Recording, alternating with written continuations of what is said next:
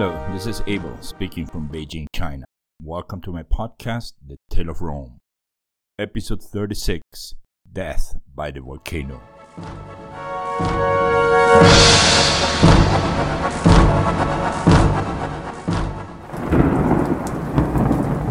You snake. You are the snake. Coward. I'll show you who is the coward. I dare you. Decius wanted to step forward, his heart beating like a drum. He hit the dry, hard floor next to the bed. With an insult, the consul was now really awake from his sleep. The dream was gone, and in that dream, the volcano was talking to Decius. The volcano was taunting him, all the while spewing fire serpents and eating up the entire Roman army. One of the two will die before sundown, he heard the volcano say. A bit later, he told Manlius Torquatus about the dream. Normally, Torquatus always paid close attention to his co commander when they talked about their dreams because that was something the Romans took very seriously. But this time, Torquatus was not even moving. Gasping and with a look of terror painted on his face, Torquatus had no words. What's the matter? Decius asked. A volcano spewing snakes is not something that weird, being it was a dream. Decius, you don't get it. I also dreamt that the volcano called me a coward. What? Let me ask you, did the volcano tell you that one of the two, one of us, by Mars and all the gods of the underworld, Decius said. His glass dropped to the floor, and Decius stood up. His appetite was gone. Turns out that both Manlius Torquatus and Decius Mus had the same dream on the same night. And in that dream, the gods told them that one of the two consuls would have to sacrifice himself in battle if Rome was to win. To add a little more clarity to this whole tale, and according to the way Livy tells it, it's more or less like this. In the dream that both leaders had, one of the two flanks of the army was going to break during the battle, and if the commander of that flank was going to sacrifice himself, together with all his soldiers, then the other flank, that is, the other half of Rome's forces, would win the thing. Without even hesitating for a minute, Manlius Torquatus and Decius Mus decided that whichever flank would break first, for whatever reasons, both its commander and the army would do a kill all till you die run into enemy lines. Yeah, that was basically a suicide mission which would, in theory, snatch victory from defeat and give it to the other half of Rome's forces. Alright, the plan was hatched. Romans didn't need too much time to agree on this kind of stuff. The officers who were around the two leaders trembled in fear when Torquatus stood up too. Actually, with each passing day, the entire Roman camp hated and feared Torquatus more and more, and that was because of something that happened four days before, right outside the Roman camp, when one of the sons of Torquatus returned from a patrol around the military camp. We'll see exactly what happened, but before that, I would like to remind you guys of our last episode where I told you that one of the orders of the day at the Roman camp was that it was totally forbidden to get into any kind of brawl or fight or mess with the enemy. Torquatus himself had given that order, and the punishment for disobeying it was death. No appeal, no exception, and no delay. Well, guess what? It turns out that the son of Torquatus, also called Manlius, met a patrol of the Latins less than an hour away from the camp. Both patrols were on horseback, and both had between 10 and 20 men. When the two patrols saw each other, and while they were quickly calculating their odds and the distance between them, one of the Latins, a big guy from Tusculum, began to yell at the Romans. According to Livy, this guy's name was Metius Geminius. So, this guy Metius Geminius started to challenge the Romans. He wanted to have a mano a mano. The Romans, very well aware that they were not supposed to fight, simply went on riding, half turning their backs, half keeping an eye on the Latins while trying to make some distance. Well, that's when the Latin guy recognized that Manlius, a son of none less than one of the consuls, was leading the Roman patrol. Oh, now this Latin guy, he felt double the fun, and he began to throw personal insults against young Manlius. Among other things, the Latin probably used one of the most common insults of the time, at least in the military ranks, and that insult was a reference to the female abilities of young Manlius. The young Manlius remembered the order given by his father, but the insults just kept coming. You snake. You are the snake. Coward. I'll show you who is the coward. I dare you. What happened next was the result of the military prowess of the young Manlius, even though the Latin guy was much taller and stronger than the son of the consul. In less than it takes to get from the Forum to the Capitoline Hill, Manlius killed Geminius, and he then decided to cut off the head of the Latin and take it with him as a personal reward. Bad idea with the head of the Latin guy stuck on the spear of the Roman and no longer insulting anyone, the two patrols decided to part ways. Soon, the Roman patrol made it back to the camp. Father! Manlius waved the head of the Latin guy on the spear. People laughed, screamed, and there was a huge applause coming from everywhere once the soldiers understood what just happened. But the father did not see the fun in it. In fact, he thought that his son's disobedience needed to be corrected and punished. And so, old Manlius Torquatus decided to correct and punish his son. He ordered him arrested in front of his own men and in front of the entire army, and then he ordered him tied to a post by lictors, all by direct, strict orders of the Roman consul. Without even moving a muscle on his face, Torquatus ordered the lictors to punish the son, first with the rods and then with the axe. That's right, a little later, young Manlius was publicly decapitated right in front of the troops of the entire Roman camp. And since that day, the Roman army hated and feared the Roman consul. On a personal note, we will see that Torquatus's side fought with a lot more discipline and a lot more anger and sometimes I wonder if that was not because of the fear infused by Torquatus after seeing how the old consul had his very own son executed. Now, let's go back to the battle that's about to begin, and for that, we start like this.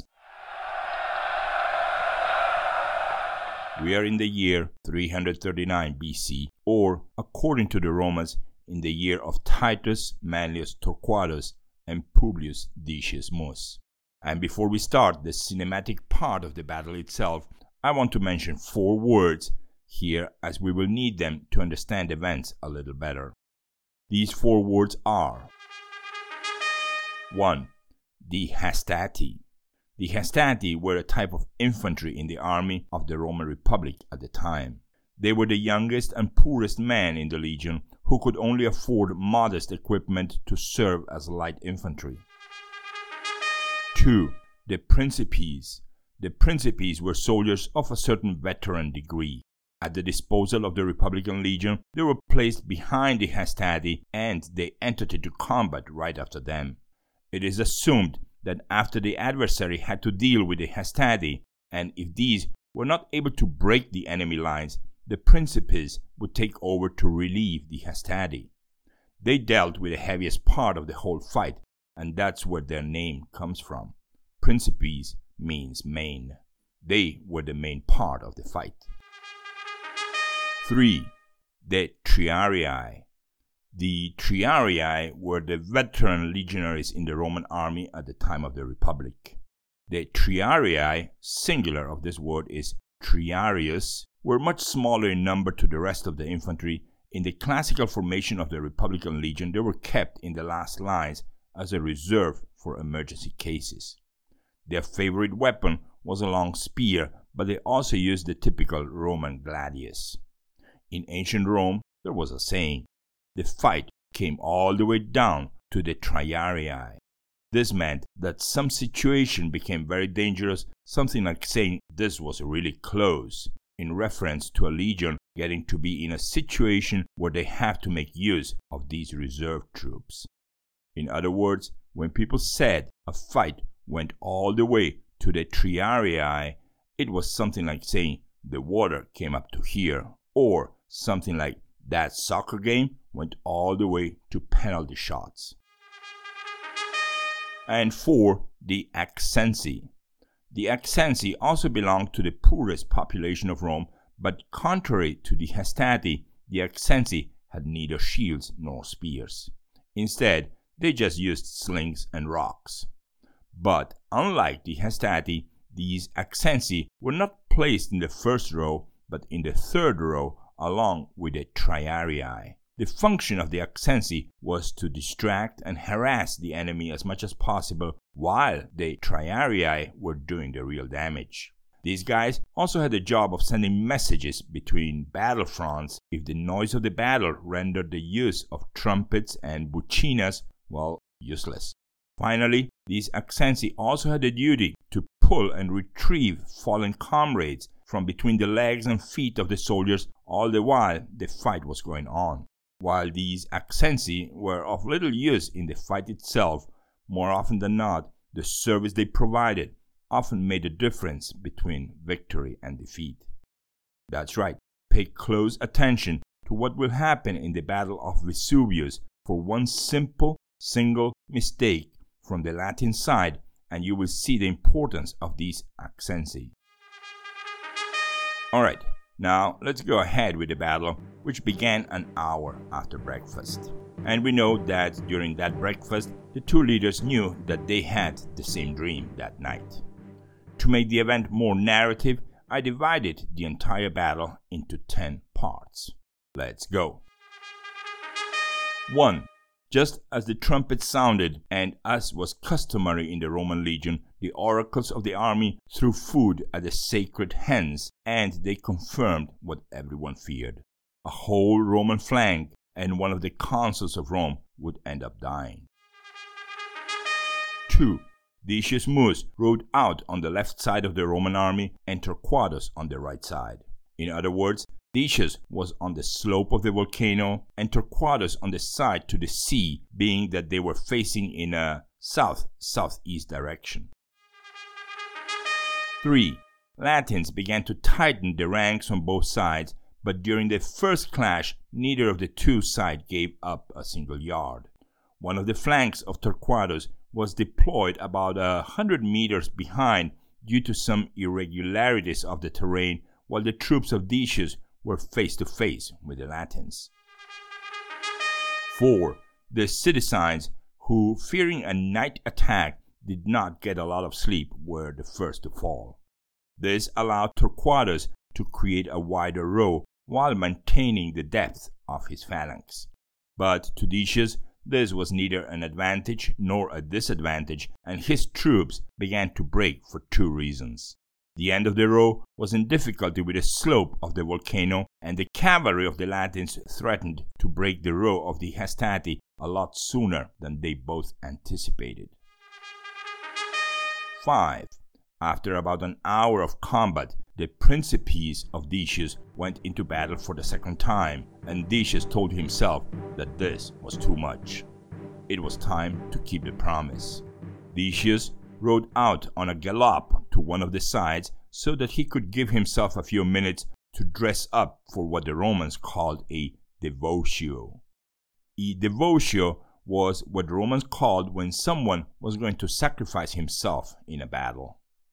It was what Publius Decius Mus was about to do. Some five minutes later, he drove back into the pitch of the battle. Wearing a long purple cloak, his helmet with long red and golden feathers, and his best caps for knees and elbows, he rushed into the thickest of the fight. A long spear in one hand, he was not even holding on to his horse. A second spear was in his other hand, and two swords were ready for use after the spears. 6. Torquatus saw that Decius was going at full speed toward the enemy, and he immediately ordered his troops to tighten their positions and push the Latin line backwards. The maneuver worked, and as the Romans advanced step by step to the right side, the Romans on the left side began to join in Decius. As more soldiers joined in Decius, it got harder and harder to get him off his horse. Decius just kept killing Latins. Both the cavalry of Decius and the Triarii, with all the experience under their belts, began to ram Latins at full speed, creating a roar that no enemy of Rome could ever forget once they had heard it. Decius ended up killing many men before the Latins managed to bring him down from his horse, and even after that, the hero of the First Samnite War continued to kill and slash left and right. 7. When Decius finally did die, the battle had not yet begun to bend in favor of Rome. When roars from the Latins indicated that Decius was probably dead, Torquatus ordered his Accensi to join the Principes on the front row. When the line of the Accensi began to advance, and when the general of the Latins, looking from a faraway mound and believing that Torquatus had sent his Triarii to the front, he decided to send his own triarii to the front line too. 8. Now, these triarii of the Latins were being attacked by both the Hastati that just joined the front as well as the Accensi that Torquatus just sent in. In the meantime, the Principes got a brief rest. And that's where Torquatus, noticing the mistake the Latins just made by sending their triarii too early into the battle, took advantage of the situation. Yes, the Roman triarii entered. They began to slash the Latins by now tired and weary. And when the Principes finally joined in the fight too, it was too late. For thinking that the enemy sent his triarii too early, the Latins ended up sending their own ones too early, and that cost them the battle. The result was no longer in question. 9. The troops that survived on the side of Decius, and being that they had not yet fulfilled their divine mission of devotio, launched themselves in a suicidal attack to the flank of the Latins that was busy dealing with Torquatus. Since these guys could not even turn around in such a brief time, the attack of these Romans seeking death by devotio ended up being a massacre. Thousands of men met death by the volcano. And after that, well, the rest of the Latins began to run into the surrounding forests, and the Romans first thought of going after them, but seeing that their own losses were also in the thousands, they decided to let them go. Everybody was exhausted. And 10. When Torquatus sent soldiers to go find the body of Publius Decius Mus, and when the counting of fallen soldiers began, the Romans realized that they ended up killing more than three quarters of Latins, more than 90% of Campanians, and all of the citizens and Auruntians. The count of the Volsci was not clear according to historians, but we know from history that we'll hear from the Volsci again sooner than we really want to. And in our family saga, we have that both Falvius from Tusculum as well as Spurius, the grandson of Aeliana, fought on Rome's side. Falvius had a very intense year, and among other things, he had seen the fall and murder of his own father in law on the stairs of the very Senate of Rome. It turns out that when old Annius made a second visit to the Senate of Rome, still trying to avoid a frontal war between Latins and Romans, Falvius came along too. And after they left the Senate, the old man, again humiliated and infuriated by the treatment the Romans gave him, stumbled down the stairs and fell. By the time he got to the bottom, he was dead. According to history, the Roman consuls said that this was the work of the gods themselves and that Rome was going to do exactly that same thing to the Latins on the battlefield. On the other hand, Spurius joined the army of Rome as an auxiliary after having lost a bet with his uncle Marcus the gladiator back in Capua. That's something we will try to explain in some other moment in our podcast. But going back to the Battle of Vesuvius, I need to point out that this event marks the end of several things. I'm talking about people and even some villages of the times. On one hand, Livy will never again mention Titus Manlius Torquatus after this battle, except for the fact that Torquatus captured the Latins who managed to escape the battle a year later. Let me explain. A year after the battle, Torquatus found out that the Latins were trying to regroup near a locality called Trifano. Torquatus located the place and he defeated them so forcefully that for many generations Latins will not cause any kind of problems again. Some historians say that when Torquatus entered the area after the Battle of Trifano, people would run to meet him and kneel before him along roads as he would march or ride on his horse. Some say people would even stay kneeling long after Torquatus was gone in fear he might turn and come back. Others say that the Latins who were regrouping were surprised by Torquatus and that's why the battle was so overwhelming. But other than that, we will not hear much more of Torquatus. He was proclaimed dictator of Rome three times, and he was elected consul of Rome three times. But in the books of Livy, nothing more was written of him since he executed his own son. Although the older generation of Rome appreciated what Torquatus did for the fatherland, and while many compared it to Lucius Junius Brutus for sacrificing his own two sons back around the year 510 BC, Rome had changed. 510 BC and now 339 BC, Rome had really changed. There was no longer that blind patriotic fervor as it used to be told and retold by elders around the city. Torquatus ended up being a victim of his own behavior, excessively strict for the time. By now, the vast majority of Romans disagreed with Torquatus. Another closure that we have is that many peoples of Italy who had chosen the wrong side, such as the Latins, saw their last drops of blood disappear in the sand between Mount Vesuvius and the Mediterranean Sea. Citizens, Orontians, and even to a large extent the Campanians themselves ceased to be, historically speaking, what they used to be before of the Battle of Mount Vesuvius. As for the Latins, the Romans took them back as citizens, and in a typical Roman conduct, the Latins were punished or given privileges depending on which side they had been fighting. But in general, Rome treated Latins with generosity, assuring a friend for the future. Rome was now ready for the next episode, and that episode was the expansion of Rome itself within Italy. New colonies were created everywhere, and existing colonies were filled with more and more Romans. In some places, new colonies were accepted and respected by the neighbors, and in some other places, they were hated and forced to keep an eye open at all times. During that year, we are now in the year 338 BC, or as the Romans said, the year of the consuls Camillus and Maenius, two interesting things happened. So now, finally, let's go over to Ostia, see what news we have of our local slave there. News from Ostia.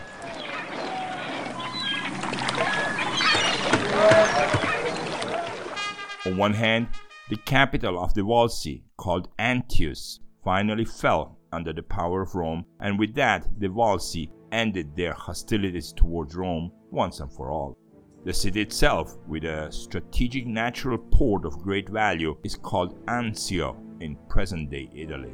And on the other hand, the coalition of forces under the command of Athens were defeated by the soldiers of Philip II of Macedon. On August the 2nd of that year, Philip II of Macedon defeated the Greeks in the Battle of Chaeronea. The battle is considered one of the most decisive fights in the ancient world as the armies of Athens and Thebes were annihilated and could not continue their resistance. Macedon won, Greece lost.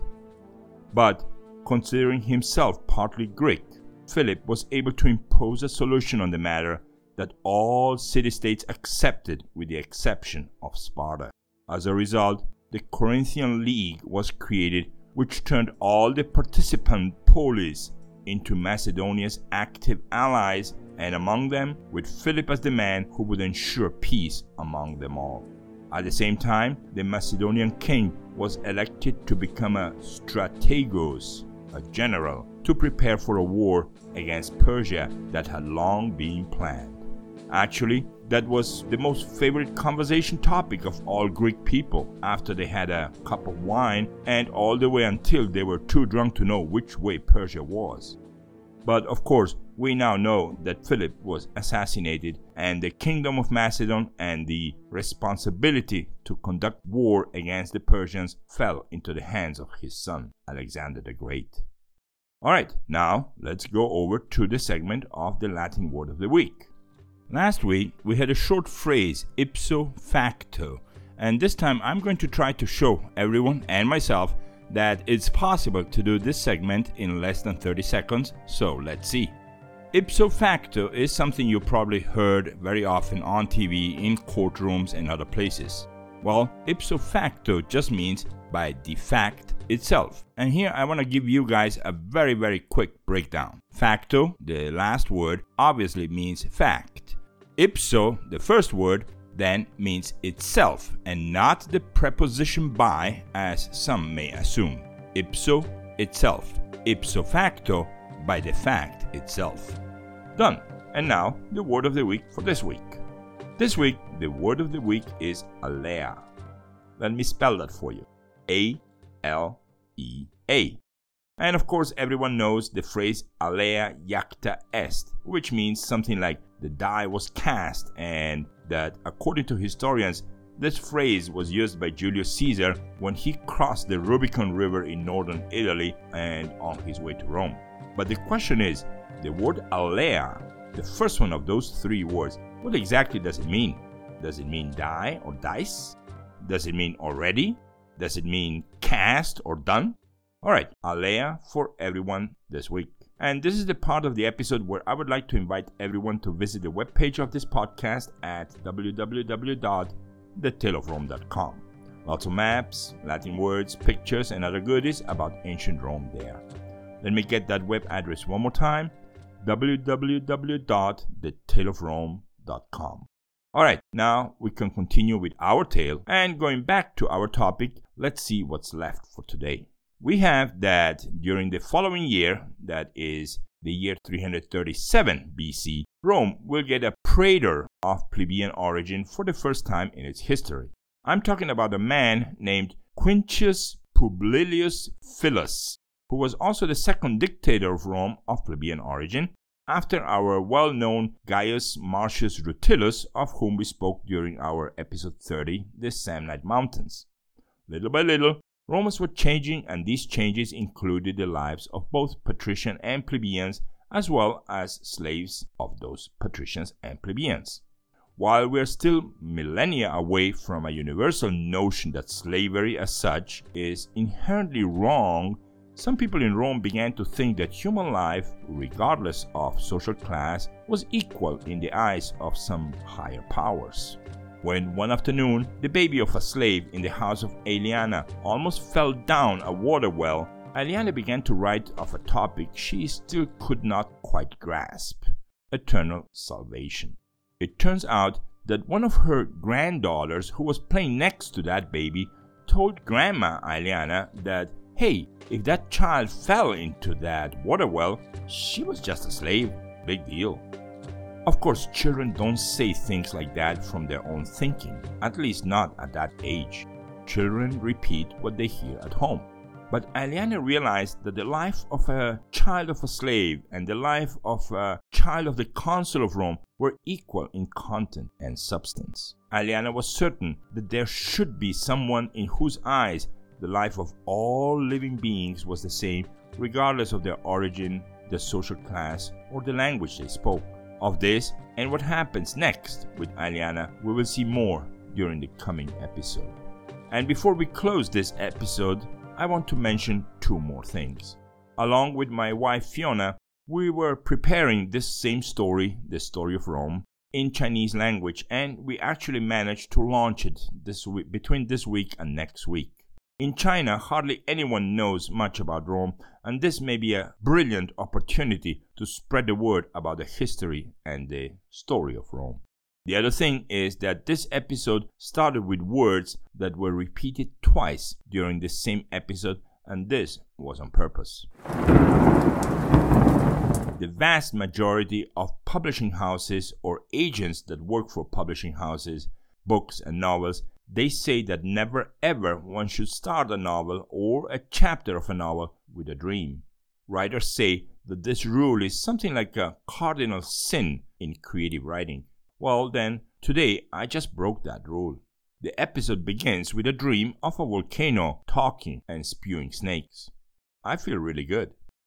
Okay, next episode, we're going to get back to the Samnites because we're finally at the gates of one of the most famous defeats of Rome of all times the super famous Caudine Forks. And that is why our coming episode is called Episode 37 The Caudine Forks. Thank you for listening and until our next episode.